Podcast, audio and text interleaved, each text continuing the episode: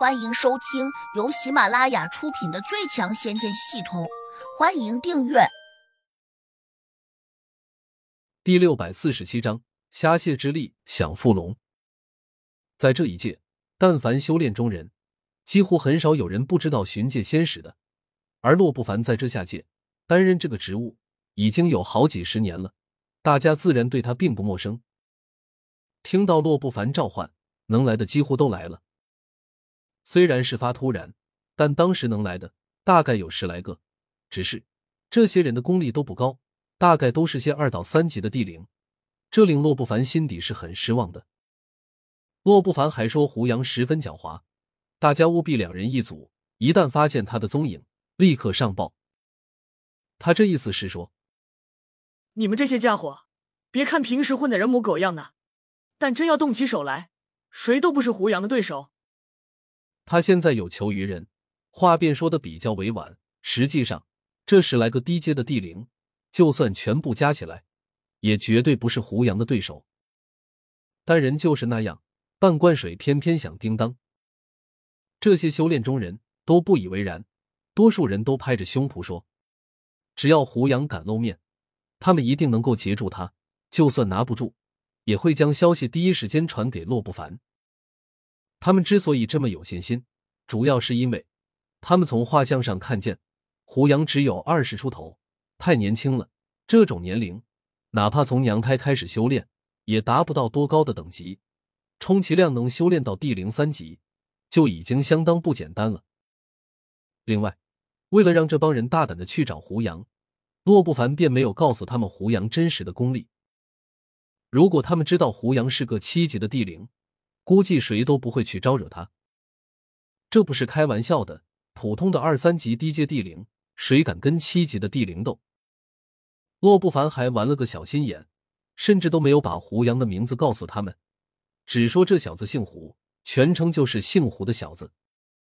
场中这帮低阶的地灵之前都没有见过胡杨，但如果洛不凡把胡杨的大名告诉他们，他们一定会联想到最近把修真界闹得天翻地覆的胡杨。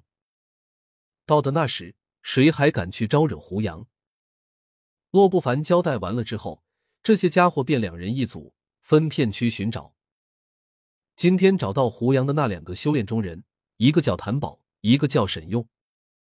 他们倒是比较会用脑子做事的人，钻到一起合计了下，认为胡杨既然是个年轻人，自然不会在这个花花世界躲在某个人迹罕见的地方修炼。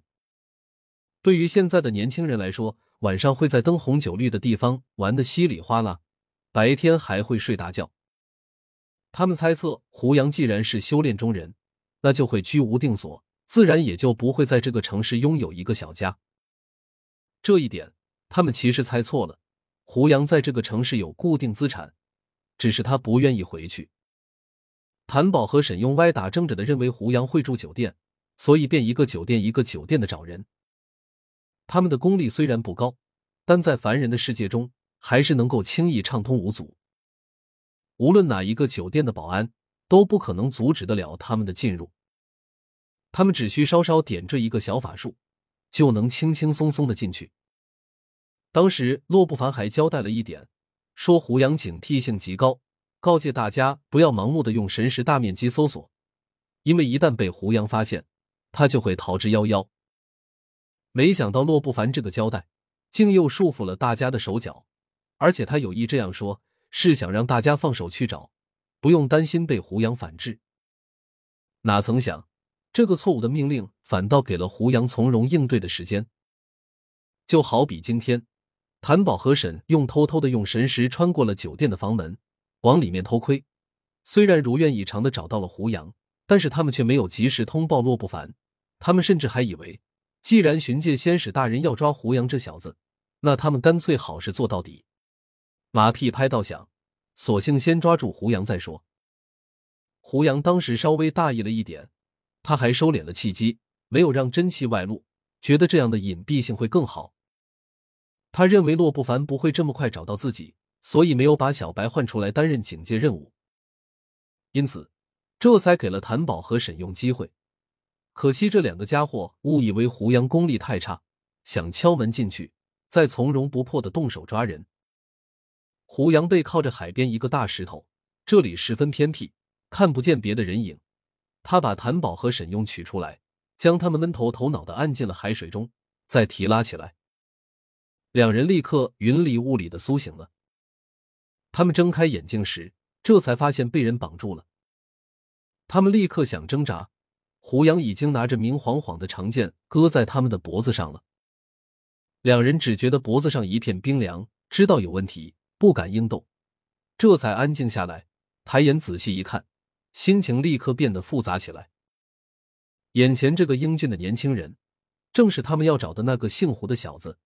只记得两人还未进门，就被这家伙给拿住了手腕。等到两人仓促出手，想用另一只手掌进攻时，竟又被他意外破解。然后两人的脑袋被狠狠的撞在了一起，当时就昏迷了过去。小子！你偷袭我们，算什么好汉？谭宝不服气，认为胡杨能够拿住他们，无非是依靠运气和偷袭罢了。沈用也咬牙说：“年轻人，你最好识时务，得罪我们没有好处，赶快把我们放开。”胡杨笑嘻嘻的看着两人，好像在看着两个玩物似的。这种甚至都不能只是用轻视的眼神来形容了。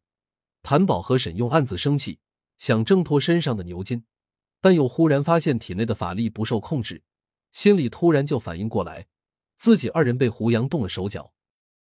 胡杨拿剑拍了拍两人的脸，说：“我喜欢安静，不喜欢吵闹。